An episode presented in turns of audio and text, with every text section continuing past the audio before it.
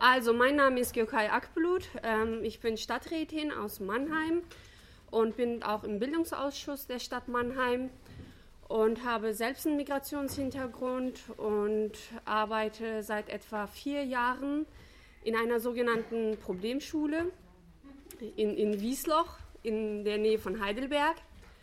Und zwar arbeite ich als Projektmitarbeiterin an einem ESF-Projekt, in dem es darum geht, besser? Okay, also ich arbeite seit etwa vier Jahren in einem ESF-Projekt, in dem es darum geht, den Übergang von äh, Jugendlichen mit Migrationshintergrund in Ausbildung zu erhöhen. Und äh, ich arbeite, wie gesagt, an einer Problemschule. In der Schu die Schule hat etwa einen Migrantenanteil von etwa 80 Prozent. Es gibt ganz unterschiedliche Problemlagen in der Schule, auf die ich jetzt nicht eingehen werde. Ähm, ich fange einfach mal an mit meinem Vortrag. Und zwar geht es um die Situation von Flüchtlings- und Migrantenkindern in unserem Bildungssystem in Baden-Württemberg. Äh, ich habe meinen Vortrag in zwei Teile unterteilt. In, dem ersten äh, Teil werde ich äh, auf die Situation von Kindern und Jugendlichen mit Migrationshintergrund eingehen, die inzwischen in der zweiten oder dritten Generation hier in Deutschland leben. Ähm, und im zweiten Teil werde ich auf die Situation der Flüchtlingskinder eingehen und der, kind und der Jugendlichen mit, mit Fluchtbiografie die haben ja eine ganz andere Problemlage. Äh, ja, es geht schon mal los äh, mit der Definition Migrationshintergrund. Was ist überhaupt Migrationshintergrund? Ähm, es gibt äh, eine äh, allgemeine Bestimmung, Definition, und zwar äh, zu, zu den Personen mit Migrationshintergrund gehören erstens alle in Deutschland lebenden Ausländer und zweitens Deutsche mit Migrationshintergrund.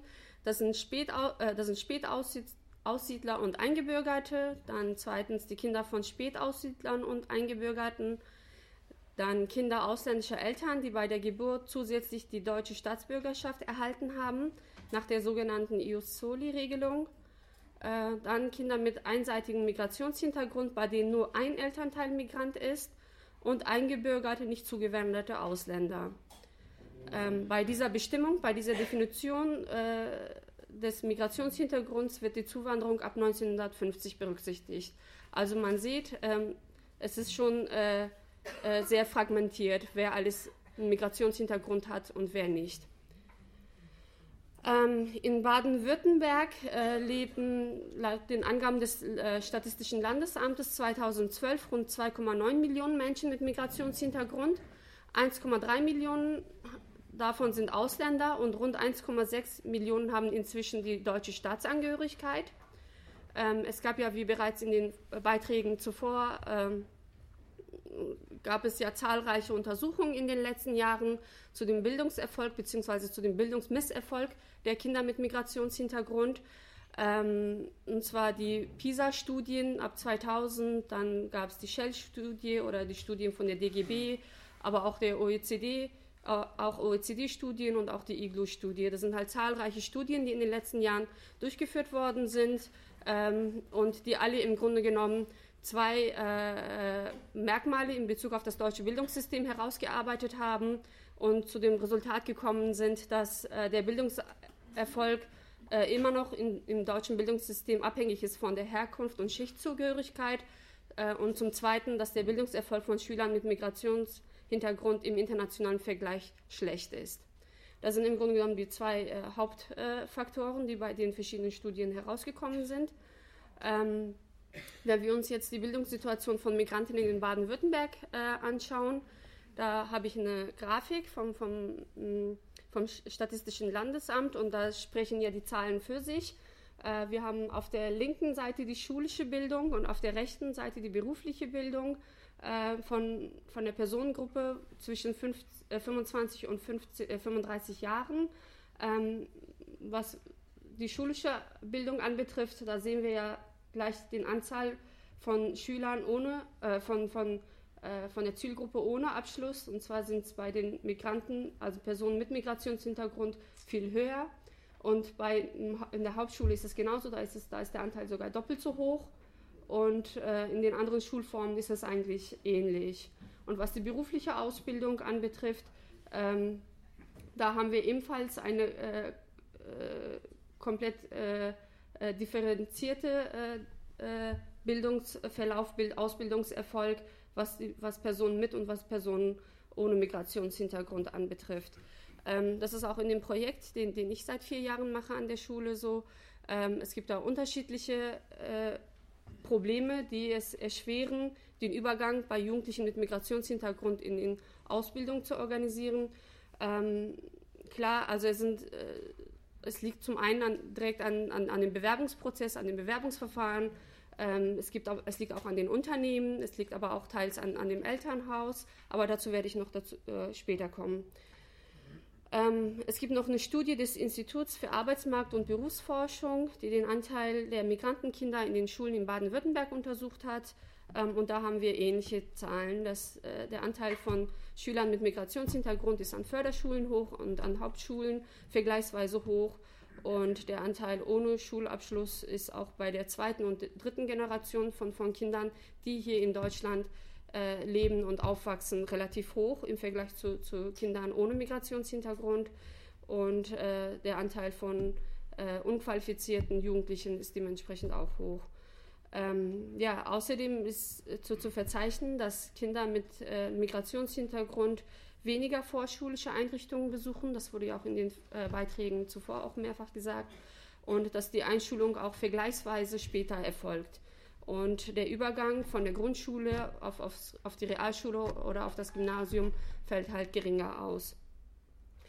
So, ähm, es gibt unterschiedliche Ansätze in der Wissenschaft und in der Bildungswissenschaft, die das diskutieren, warum äh, es eigentlich so ist, dass das Kinder, die zwei, in der zweiten oder dritten Generation inzwischen hier leben, im Grunde genommen besser Deutsch sprechen als, als ihre Muttersprache, äh, aber es dennoch nicht schaffen, einen, einen guten äh, Bildungsweg zu, zu bestreiten. Ähm, es gibt da verschiedene äh, wissenschaftliche Ansätze. Ich habe nur drei herausgesucht.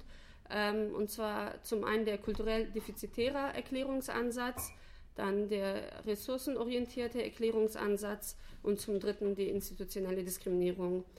Ähm, bei dem kulturell defizitären Erklärungsansatz, der ist sehr verbreitet in den konservativen Köpfen. Ähm, dieser Ansatz geht eigentlich auf die Gastarbeiterpolitik und Logik von, von, von damals zurück und die besagt, dass Schüler, äh, die Migrationshintergrund haben, Verhalten, äh, äh, schwach ausgeprägtes Verhalten mitbringen, schwach ausgeprägte Kenntnisse, Fähigkeiten und Fertigkeiten mitbringen. Und das hängt äh, mit dem Elternhaus zusammen. Und die Schüler müssen zusehen, dass sie sich von, von dieser defizitbehafteten Kultur der Eltern befreien und erst dann äh, werden sie auch erfolgreich in, in, in unserem Bildungssystem sein. Ähm, das ist diese äh, konservative Wahrnehmung ähm, und, und dieser Ansatz, der hat aber keine empirischen Befunde und Belege, weil es total schwachsinnig ist. Ähm, es gibt nämlich auch, äh, das würde nicht den Bildungsmisserfolg von, von italienischen Kindern zum Beispiel erzählen, äh, erklären, die, die halt einen italienischen Migrationshintergrund haben, oder auch den Bildungserfolg von äh, Migranten mit Vietnam, vietnamesischen äh, Migrationshintergrund. Die schneiden nämlich vergleichsweise besser ab und sind kulturell äh, bedingt viel, viel fremder als, als die deutsche oder europäische Kultur. Ähm, dann der zweite äh, Ansatz, ressourcenorientierter Erklärungsansatz, das geht halt auch, äh, das sind mehrere Faktoren, die meiner Meinung nach auch schlüssig sind.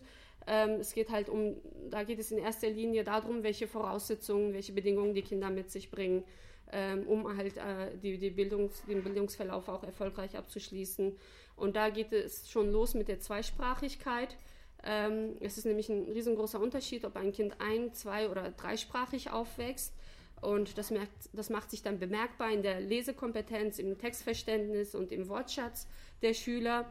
Und äh, das, was sich in den letzten Jahren äh, oder was halt in, länger schon auch in der Sprachwissenschaft äh, erforscht worden ist, ist die Halbsprachigkeit, die Ende der 60er Jahre äh, äh, eingeführt worden ist.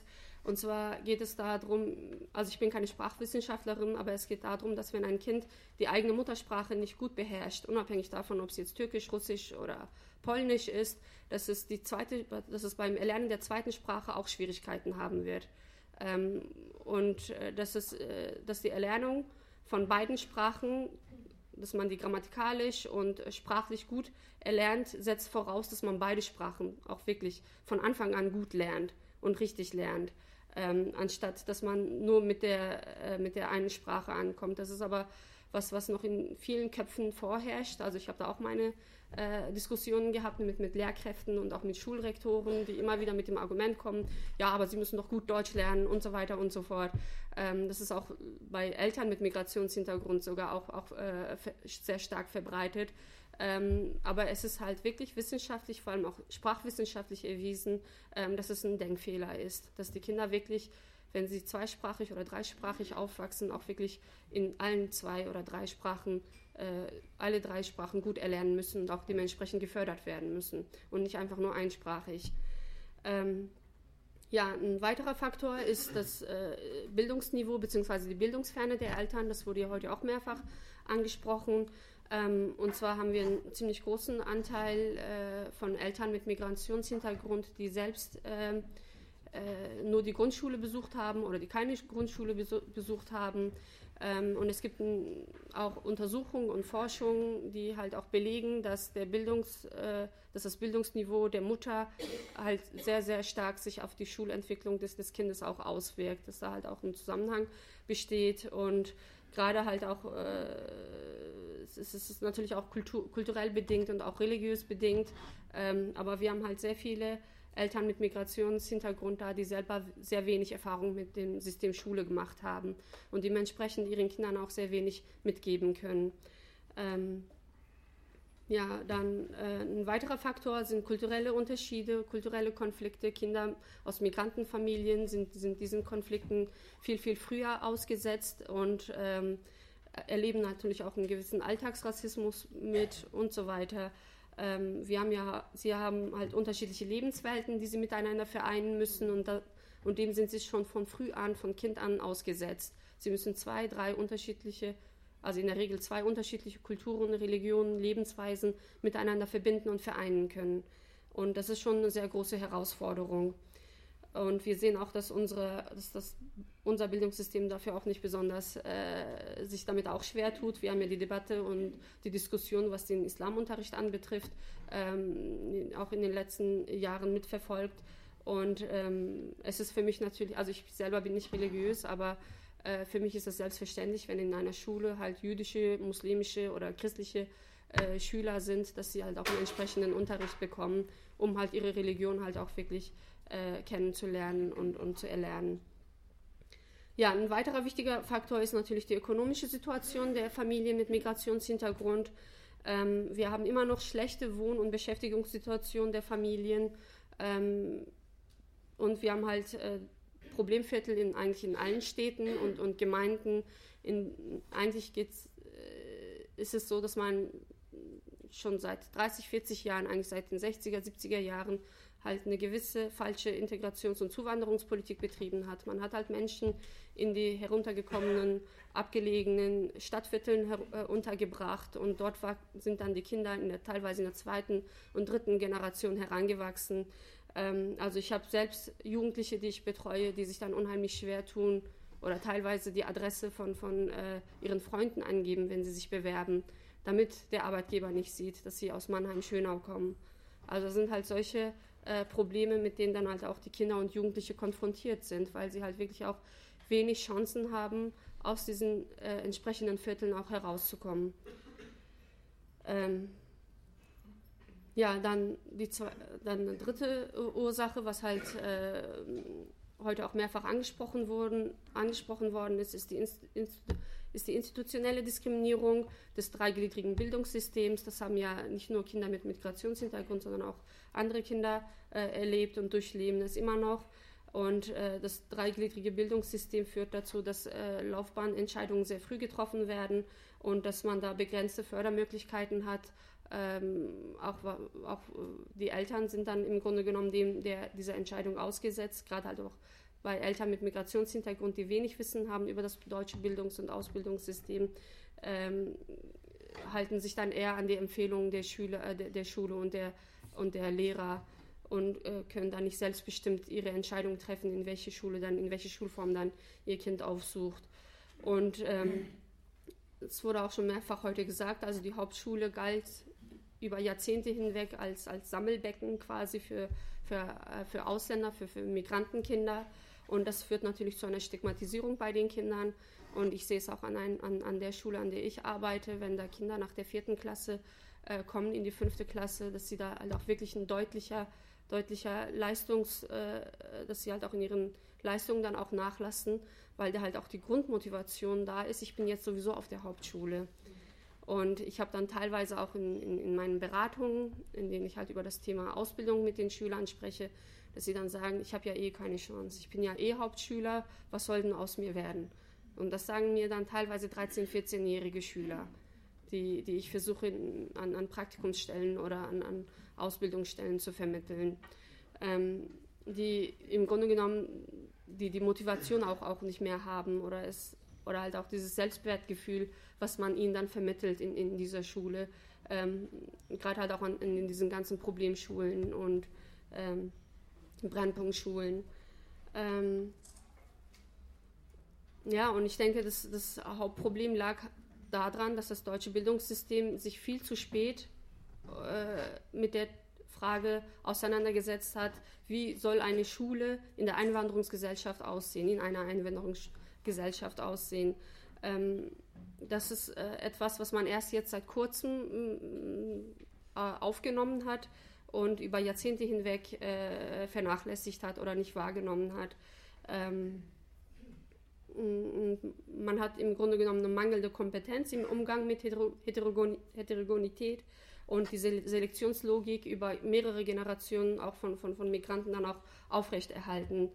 Ähm, und äh, das Bildungssystem hat die soziale Segregation und die Reproduzierung von sozialen Ungleichheiten, das wurde halt auch mehrfach in, in, in den vorherigen Beiträgen dann auch, auch thematisiert, ähm, aufrechterhalten. Und das gerade was, was die Situation äh, der Kinder mit Migrationshintergrund anbetrifft, gibt es auch entsprechende Studien, die auch besagen, dass selbst wenn Kinder mit guten Leistungen und auch mit einem guten Verhalten äh, in der dritten, vierten Klasse die Grundschule gut absolvieren, ähm, aber trotzdem vergleichsweise mit, mit deutschen Kindern nicht, nicht eine Realschulempfehlung oder ein, ein Gymnasiumempfehlung bekommen.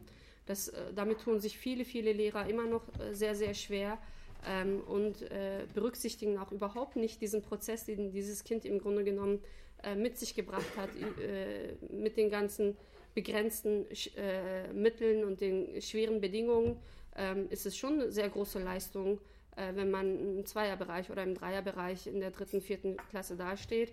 Ähm, und dann wird das Kind trotzdem auf die Hauptschule verwiesen. Und das führt dann natürlich zu, zu einem Bruch, sowohl bei den Eltern, sowohl im Elternhaus als auch bei den Kindern. Ähm, ja, und im Grunde genommen herrscht nach wie vor eine mangelnde Akzeptanz der Mehrsprachigkeit und der kulturellen Vielfalt äh, in der Schul- und Unterrichtsentwicklung.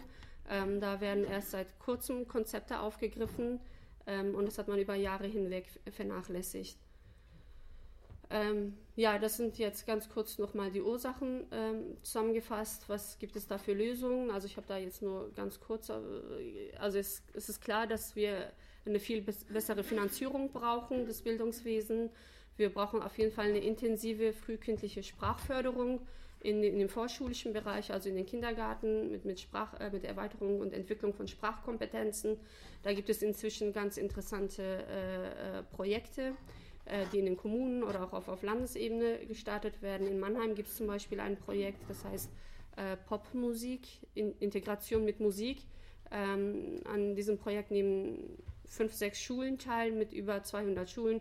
Da geht es darum, wie äh, bringt man Kindern Sprachkom wie entwickelt man die Sprachkompetenzen von Kindern mit Musik äh, und mit Musikinstrumenten und mit Musikunterricht.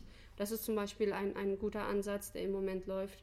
Ähm, dann ist das, äh, die, die andere Frage ist muttersprachlicher Unterricht und bilingualer Unterricht ähm, an Schulen. Ähm, da gibt es auch entsprechende In Initiativen, die aufgegriffen werden. Jetzt gab es ja vor kurzem von der rot-grünen Landesregierung äh, den, den Beschluss, äh, Türkisch an, an, Gymnasien einzuführen als dritte Fremdsprache. Ähm, das wäre auch, das ist auch ein guter Ansatz. Ähm, äh, ich werde noch äh, später noch dazu kommen. Es gibt noch nämlich andere äh, Projekte und Initiativen, die sowohl auf kommunaler und auch als auf, auf Landesebene oder halt auch von sozialen Trägern gestartet worden sind. Ähm, ja, was die Bildungsreformen anbetrifft, äh, es wurde ja auch heute schon gesagt, dass der Ausbau der Ganztagsschulen sich positiv auswirkt auf die Entwicklung der Kinder mit Migrationshintergrund. Ähm, und auch der Ausbau der Gemeinschaftsschulen ist natürlich ganz wichtig als eine Alternative zu dem bestehenden Modell, in dem auch wirklich Kinder aus unterschiedlichen äh, gesellschaftlichen Schichten und mit Migrationshintergrund auch länger gemeinsam lernen können und zusammen eine Schule besuchen können und nicht selektiert werden. Ja, und es ist sehr wichtig, dass die Kooperation zwischen Schule und Elternhaus äh, äh ausgebaut wird. Das ist leider immer noch schwierig. Ähm, es gibt Vorurteile, also ich habe es halt tagtäglich in, in, meiner Arbeit, sowohl auf, auf Seiten der Lehrer als auch auf, auf Seiten der Eltern. Die Eltern kommen sehr schnell mit der Rassismuskeule, die, äh, die Lehrer wiederum ähm, haben da teilweise sehr konservative äh, äh, Ideen und, und Haltungen gegenüber Migrantenfamilien und auch gerade was, wenn, es halt um Mütter mit Kopf, Kopftüchern geht und so weiter. Da haben wir einige Diskussionen gehabt bei uns an der Schule. Also da tun sich auch viele Lehr- und Fachkräfte noch teilweise schwer mit. Ähm, ja, und es gibt ähm, es ist auch wichtig, die Förderung der Erziehungskompetenzen von Eltern mit Migrationshintergrund äh, in Angriff zu nehmen und das auch weiter auszubauen. Es gibt da verschiedene Projekte, die gestartet worden sind. Das äh, Projekt Rucksack wurde ja heute genannt. Ähm, dann gibt es noch ein Mentorenkonzept von, von der Elternstiftung Baden-Württemberg, in dem Eltern ohne Migrationshintergrund helfen, Eltern mit Migrationshintergrund äh, die, das, das, deutsche Schulsystem besser kennenzulernen oder halt auch ihre Erziehungskompetenzen äh, zu, zu verbessern. Ähm, das sind auch Ansätze, die jetzt in den letzten Jahren gestartet worden sind. Das wurde halt auch teils äh, vom, vom Kultusministerium ähm, initiiert. Ähm, ja, ein weiterer wichtiger Aspekt ist die interkulturelle Öffnung von Kitas, Schulen und Einrichtungen. Also da kann ich ein Lied von singen. Also ich habe sehr viele Schülerinnen mit Kopftüchern die unheimlich große Schwierigkeiten haben, Ausbildungsstellen zu finden. Und äh, die teilweise dann sogar überlegen in die Türkei, wo dann die Eltern teilweise dann überlegen, die Kinder wieder zurück in die Türkei zu schicken, was dann wiederum auch ein ziemlich großes Problem ist. Ähm, ja, ähm, und auch interkulturelle Öffnung findet jetzt auch an, an, Schulen und auch in vielen Einrichtungen statt. Und ich glaube, es ist halt auch sehr, sehr wichtig, dass man halt Fachpersonal und Lehrpersonal mit Migrationshintergrund einbindet und auch, äh, dass das bestehende Personal mit interkulturellen Fortbildungsangeboten ähm, auch, auch beschult. Ja, ähm, so viel zu der Situation von Schülern und Jugendlichen mit Migrationshintergrund. Ähm, ich gehe jetzt über zu der Situation von Flüchtlingskindern, die ja sehr dramatisch ist. Ähm, und zwar wurden 2014 26.000 sind 26.000 Erstanträge auf Asyl in Baden-Württemberg eingegangen. Ähm, das ist ein enormer Zuwachs. Der große Anteil äh, kommt eigentlich aus den Balkanstaaten äh, und etwa 10 Prozent aus Syrien, Serbien, Gambia und Mazedonien. Das sind die Herkunftsländer.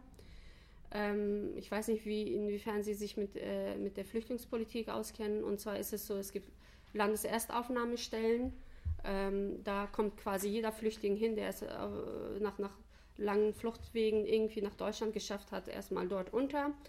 Und äh, der bleibt, das ist quasi eine zentrale Anlaufstelle. Da bleibt man fünf bis sechs Wochen, bis man dann äh, verteilt wird.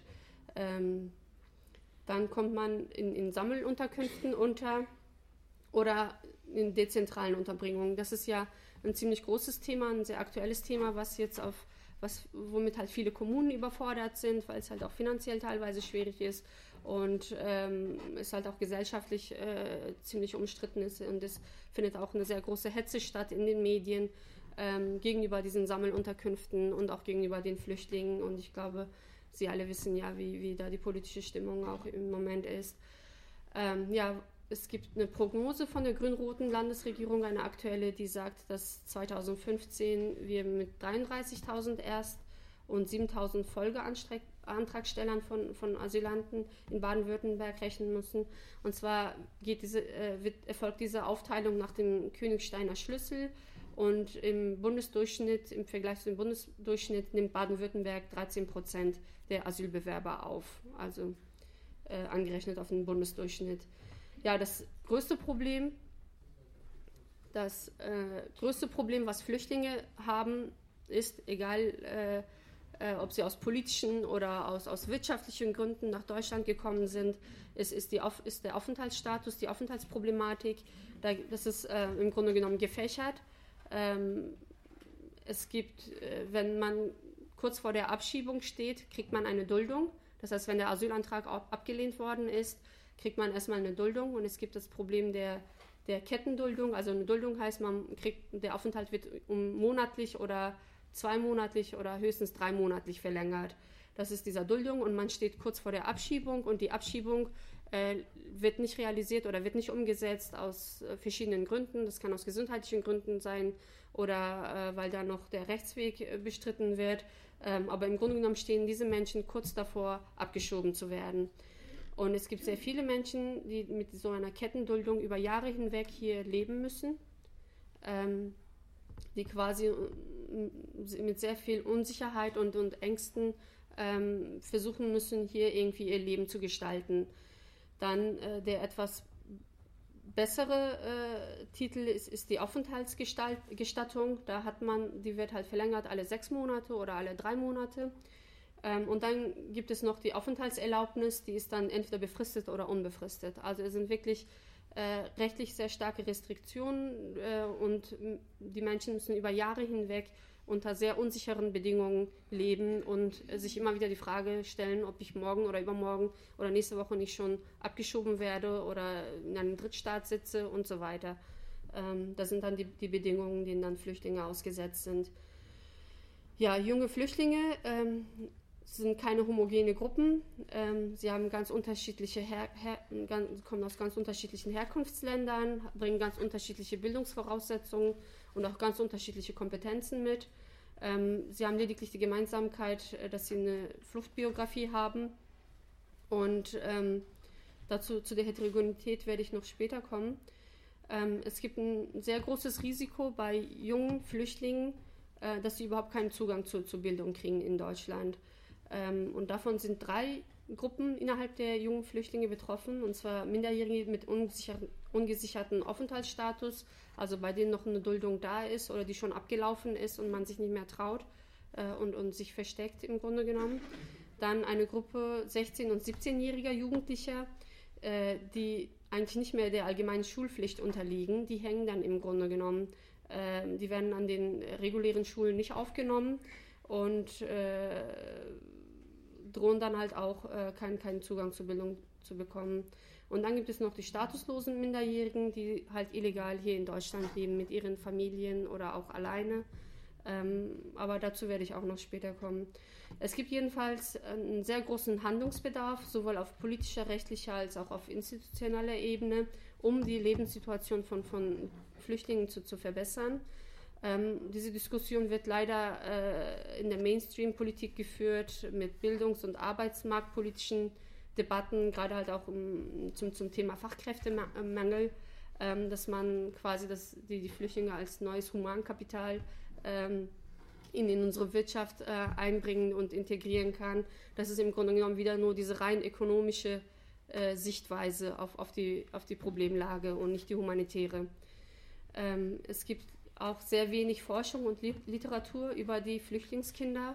Ähm, es gibt da einige Untersuchungen, aber es sollte noch ausgeweitet werden, gerade halt auch was, was äh, in die Integration in das Bildungssystem anbetrifft, ähm, weil da ja viele Schul, weil da das Schulwesen ja sehr überfordert ist.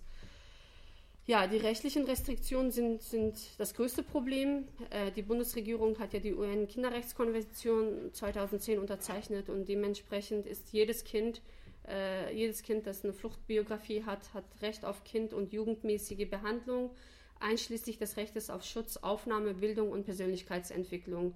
Ähm, nur die Umsetzung dieser Konvention ist äh, immer noch schwierig, ähm, weil die Auseinandersetzung zwischen ausländerrechtlichen und ordnungspolitischen Interessen geführt wird und äh, die Kindeswohlorientierung im Grunde genommen immer weiter nach unten oder zur Seite geschoben wird.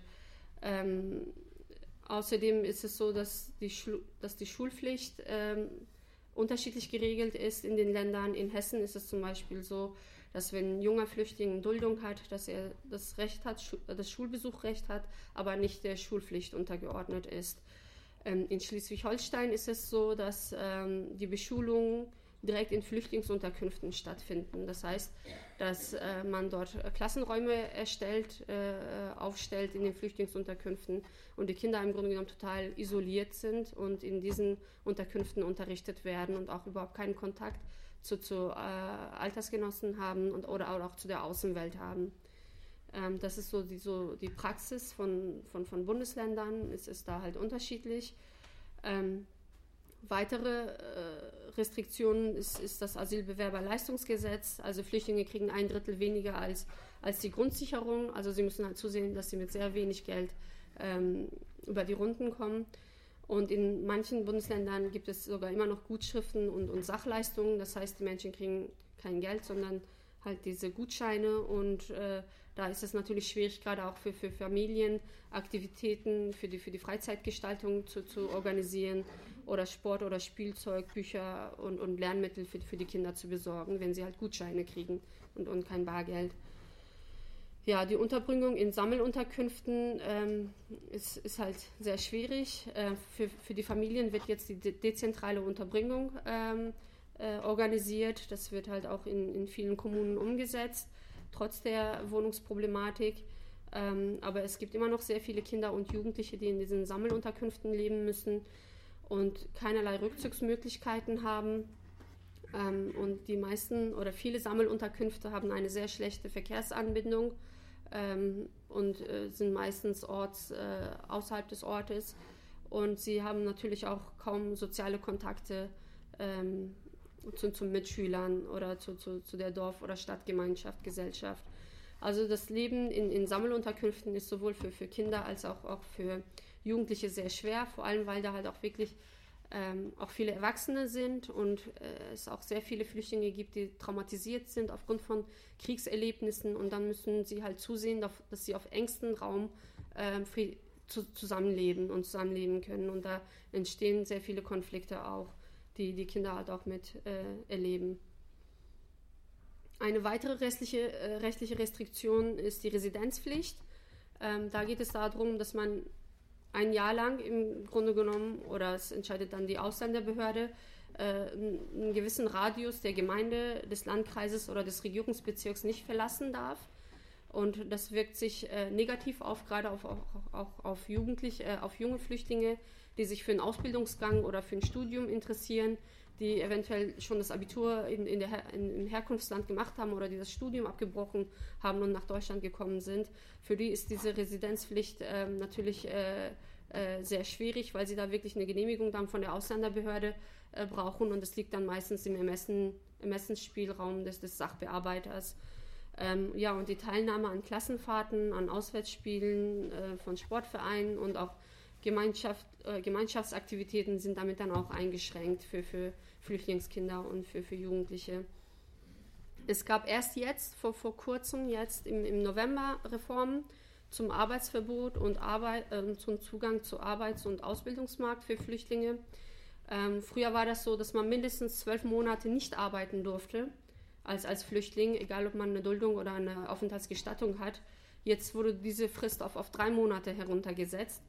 Ähm, zuvor war das so, dass man äh, eine Zustimmung der zentralen Auslands- und Fachvermittlung äh, gebraucht hat, auch wenn man, äh, also Sie müssen sich das so vorstellen, äh, wenn man als Flüchtling hierher kommt, das Erste, was man, was, was die meisten überlegen, ist halt einfach eine Ausbildungsstelle zu finden oder eine Arbeitsstelle zu finden, um halt eine Zukunft hier aufzubauen. Und dann sind sie diesen ganzen rechtlichen äh, Beschränkungen ausgesetzt. Also sie brauchen dann immer die Genehmigung der Ausländerbehörde äh, oder der ZAV ähm, und, und es gilt immer noch die Vor Vorrangsregelung und das ist wirklich sehr beschämend. Das muss man sich vorstellen, dass selbst wenn man es geschafft hat, einen Arbeitsplatz zu finden mit den erschwerten Bedingungen, die man mit sich gebracht hat, mit den ganzen schwierigen Voraussetzungen, und man hat halt einfach diese Hoffnung, so schnell wie möglich einen Arbeitsplatz zu finden, um ein reguläres Leben hier aufzubauen. Ähm, da gilt immer noch oder galt sehr lange äh, die Vorrangsregelung. Regelung. Das heißt, wenn ein deutscher Arbeitnehmer oder ein EU-Arbeitnehmer den gleichen äh, Arbeitsplatz beansprucht, beansprucht, dass er den dann kriegt und dass der Flüchtling dann keinen Anspruch mehr drauf hat. Ähm, diese Frist von. Hm? Das, das galt vier Jahre lang.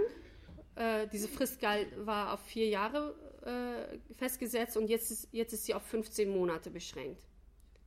Also sie gilt immer noch, aber 15 Monate lang. Das heißt, man kann erst nach 15 Monaten ähm, sich dann einen Arbeitsplatz suchen. Ähm, und früher war das so, also vor 2000, also vor dieser Reform war es so, dass man halt auch mit Praktika oder äh, äh FSJ oder auch bei Ausbildungsplätzen immer diese rechtlichen äh, Schwierigkeiten hatte und, und äh, dass dann halt äh, den Übergang halt in Ausbildung oder auch in Arbeit erschwert worden ist. Also die Gesetzeslage verhindert ähm, den Übergang von Schule zu beruflicher Ausbildung. Ähm, und es gibt auch diese äh, Beschäftigungsverfahrensordnung, die halt auch ihre ganzen Vorgaben haben. Und daran äh, müssen sich dann halt Flüchtlinge halten. Und selbst, also selbst wenn sie als Flüchtling dann einen Aufenthalt bekommen haben, und auch ein Arbeitserlaubnis haben, sind sie natürlich immer noch äh, äh, strukturell äh, schlechter dargestellt als, als andere Bewerber, weil viele Arbeitgeber tun sich natürlich auch schwer damit. Sie stellen jetzt keinen ein, der jetzt nur eine Aufenthaltsdauer von einem Jahr hat oder für zwei, oder für zwei Jahren hat. Das ist dann natürlich auch eine Abschreckung äh, für, für die Arbeitgeber und darauf lassen sich nicht viele Unternehmen ein. Ähm, und das erschwert natürlich vielen Flüchtlingen das Leben. Also auch selbst wenn sie eine Arbeit gefunden haben oder einen Ausbildungsplatz gefunden haben, um halt ein besseres Leben aufzunehmen, um, äh, um ein, in ein reguläres Leben überzugehen, sind sie immer noch diesen ganzen Rest, äh, rechtlichen Restriktionen ausgesetzt. Und bei vielen jungen Menschen, die eine Fluchtbiografie haben, die halt wirklich aus sehr schwierigen Situationen kommen, ähm, ist es dann so, dass sie dann diese, aufgrund dieser ganzen rechtlichen äh, Schwierigkeiten dann die Bildungskarriere dann auch abbrechen und dann einfach schwarz arbeiten gehen oder zusehen, dass sie irgendwo einen Job kriegen ähm, oder unqualifizierte Arbeit machen, ähm, damit sie äh, auch ihren Familien äh, äh vielleicht unterstützen können in, in, im Heimatland ähm, oder weil sie halt sehen, dass sie bildungstechnisch keine Chancen haben. Also ich kenne es halt auch aus meinem Umfeld. Ähm, da ist es halt auch mit der Uni-Zulassung sehr schwierig. Also ich habe sehr viele Freunde, die in der Türkei studiert haben und ihr Studium abgebrochen haben und aus politischen Gründen nach Deutschland geflüchtet sind und dann zum Beispiel nicht Medizin studieren dürfen. Also und so weiter. Also es gibt dann halt auch äh, entsprechende äh, äh, Beschränkungen, was, was die Uni-Zulassung anbetrifft. Ähm ja, jetzt äh, zurück zum, zur institutionellen Benachteiligung. Ähm, also. Oh. Gut. Also was das staatliche Schulsystem, das Hauptproblem besteht darin, dass es keine, keinen flexiblen Zugang zur Bildung gibt. Gerade halt auch in der Altersgruppe von 16-, 17-jährigen Flüchtlingen, äh, die kommen in den, die unterliegen nicht mehr der allgemeinen Schulpflicht und müssen dann äh, wechseln dann oftmals in Berufsschulen, wenn Berufsschulen halt auch entsprechende Angebote haben ähm, kommen sie dann an den Berufsschulen unter und wenn nicht, dann hängen sie halt, dann stehen sie halt leer da. Ähm, ein sehr großes Problem ist, dass Lehrer und Schulsozialarbeiter wenig Hintergrundwissen haben, gerade halt auch was, was, äh, was die politische Situation anbetrifft, was die Lebenssituation von Flüchtlingen anbetrifft. Ähm, da sind halt viele Lehrer und auch äh, viele Schulsozialarbeiter mit überfordert, wenn da halt Kinder mit Kriegstraumata kommen, dann äh, äh, kann ein normaler Schulsozialarbeiter äh, mit, dem Kind nicht, nicht, nicht arbeiten oder muss dann halt zusehen, dass er oder sie das Kind dann an eine andere äh, Stelle dann weiterleitet. Ähm, es gibt kaum flexible Möglichkeiten, Schulabschlüsse nachzuholen. Ähm, und es gibt halt vor allem in Ballungsgebieten viele freie Träger, die versuchen, diese Lücke dann zu schließen, die quasi diese Jugendlichen auffangen und sie dann halt in Maßnahmen ähm, oder bei Bildungsträgern unterbringen, damit sie noch aufgefangen werden.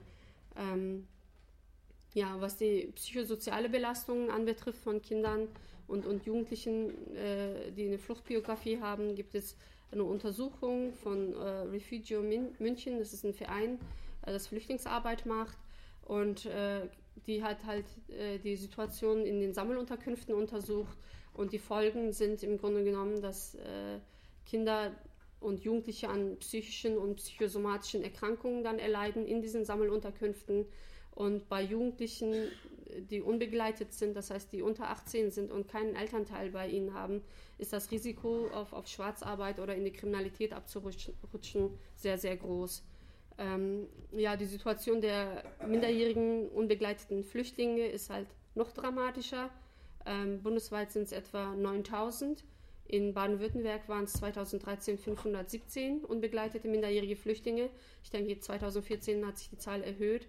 Ähm, und da gibt es inzwischen zwar ein, ein, ein Bündnis äh, von, vom Paritätischen Wohlfahrtsverband, vom Flüchtlingsrat und vom Deutschen Kinderschutzbund und, und verschiedenen Trägern, die versuchen, äh, diese Jugendliche aufzufangen, weil es teilweise 12, 13, 14-Jährige sind, die sich über Länder und Kontinente durchgekämpft haben und irgendwie dann äh, in, in Baden-Württemberg gelandet sind. Äh, die kriegen zwar ähm, Amtsvormundschaften, haben aber auch die Möglichkeit, äh, private Vormünder zu bekommen. Aber ihre Betreuung äh, ist, ist im Moment sehr schwierig, weil halt auch entsprechendes Personal fehlt und die Kommunen und, und das Land sich damit auch schwer tut. Ähm, und diese Kinder und diese Jugendliche werden dann bis zur Volljährigkeit in Kinderheimen untergebracht was ja auch nicht gerade äh, eine gute Lösung ist, wenn sie schon traumatisiert sind und allein sind mit 13, 14 Jahren in einem völlig fremden Land und dann noch in einem Jugendheim unterkommen mit äh, äh verhaltensauffälligen Kindern, ähm, dann ist es natürlich noch, noch äh, schwieriger. Es gibt aber auch inzwischen Kommunen, die Wohngruppen anbieten äh, für diese Kinder und, Ju und Jugendliche, indem sie dann halt auch betreut werden. Ja, zu den Problemen und Herausforderungen für Schulen. Ähm, es ist ganz klar, also Schulen brauchen zusätzliches Lehr- und Fachpersonal. Ähm, und da ist, äh, sie brauchen halt auch eine Flexibilität und auch langzeitliche auch Perspektiven ähm, und brauchen halt Schulpsychologen und zusätzliche Schulsozialarbeiterstellen, um diese Kinder auch gut aufzufangen und, und, und zu betreuen. Ähm, das Problem äh, ist, dass wir ja eine kontinuierliche Schließung haben von Werkrealschulen und Flüchtlingskinder kommen unter in Vorbereitungsklassen. Dazu sage ich noch gleich was. Aber diese Vorbereitungsklassen existieren im Moment nur in Werkrealschulen und in beruflichen Schulen, aber nicht auf Gymnasien und nicht in, in Realschulen. Das soll jetzt ab kommenden Schuljahr sich verändern. Äh, da wurde auch vom, vom Sprecher des Kultusministers äh, auch eine entsprechende Erklärung abgegeben, dass man jetzt zu, äh, zusätzliche Deputate einrichten wird und dort 11,7 Millionen auch rein investieren wird, um diese Vorbereitungsklassen auf, auf Gymnasien und Realschulen äh, auch, auch äh, ähm, aufzubauen. Ähm, und diese Kinder brauchen halt auch Förderkurse, für, für, für, weil sie halt unterschiedliche äh, Lernniveaus haben, gerade auch was Schriftzeichen anbetrifft gerade Kinder, die aus dem, ähm, aus dem Nahen Osten oder Mittleren Osten kommen.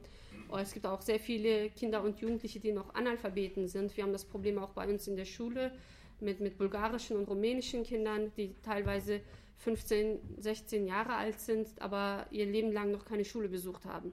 So, und da muss die Schule halt zusehen, wie sie dieses Kind dann auffängt und äh, wie das Kind dann halt auch äh, unterrichtet werden soll.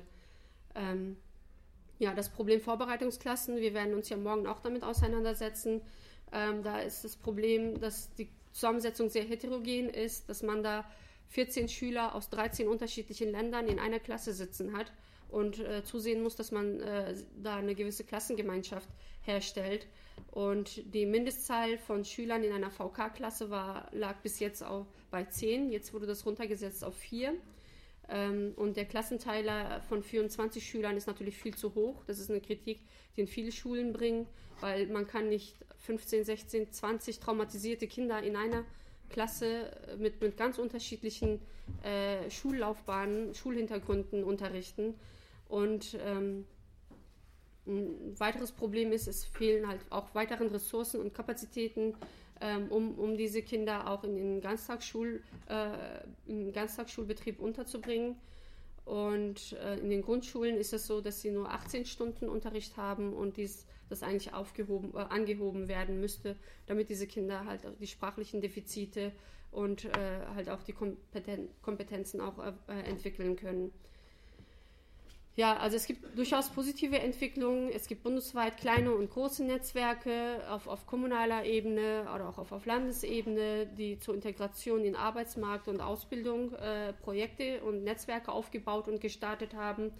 Ähm, es gibt sehr viele Organisationen und Vereine aus Flüchtlingssozialarbeit, Migrantenselbstorganisationen, Bildungsträgern, Unternehmen, Handwerkskammern etc. Also sehr viele Multiplikatoren, die sich da zusammengetun, äh, zusammengetan haben. Ähm, aber dennoch ist es so, dass der Staat seinen Auftrag äh, äh, seinen Bildungs- und Erziehungsauftrag bei, bei Kindern äh, und Jugendlichen mit Fluchtbiografie noch nicht erfüllt und diese Verantwortung viel mehr auf die Betroffenen selbst verlagert im Grunde genommen ähm, oder auf die freien Träger oder sogar auf die ehrenamtlichen äh, Engagements und, und Arbeiter, die in dem Bereich aktiv sind. Ähm, es ist halt sehr wichtig, dass die rechtlichen Hürden aufgehoben werden, dass, ähm, äh, dass keine Schulsperrfristen äh, mehr existieren, dass keine Beschulungen in Sammelunterkünften äh, mehr herrschen. Ich fasse das jetzt mal ein bisschen zusammen. Also es ist wichtig, dass jeder Mensch und dass jeder Flüchtling und jedes Kind ein Aufenthaltsrecht bekommt ähm, von dem ersten Tag an, in dem er nach in, in, Deutsch, äh, in Deutschland angekommen ist, damit er diesen Unsicherheiten und Ängsten nicht mehr ausgesetzt ist. Und es ist wichtig, dass man die institutionellen Hürden auch abbaut, dass da flexible Möglichkeiten des Schulgangs angeboten werden und auch Schulabschlüsse äh, äh, nachzuholen. Und äh, es ist sehr wichtig, dass Schulen und Lehr- und, und Fachkräfte Fortbildungen äh, bekommen zu der Thematik, damit sie halt auch mit diesen Kindern und Jugendlichen umgehen können. Ähm, so, ja, ich komme zum Ende. Also es geht in der politischen und öffentlichen Diskussion eher um problematische Gruppen als um problematische Strukturen. Ähm, es geht eher um persönlichen Einsatz und Anstrengungen des Flüchtlings und des Migrants als um systembedingte Defizite. Und ähm, es ist äh, sehr, sehr wichtig, dass man die Einwanderung und auch die Flüchtlinge und die Vielfalt als Chance und nicht als Problem wahrnimmt. Und erst wenn wir das geschafft haben, können wir dann halt auch wirklich von, von äh, gleichen Bildungschancen sprechen. Vielen Dank. Ich hoffe, ich habe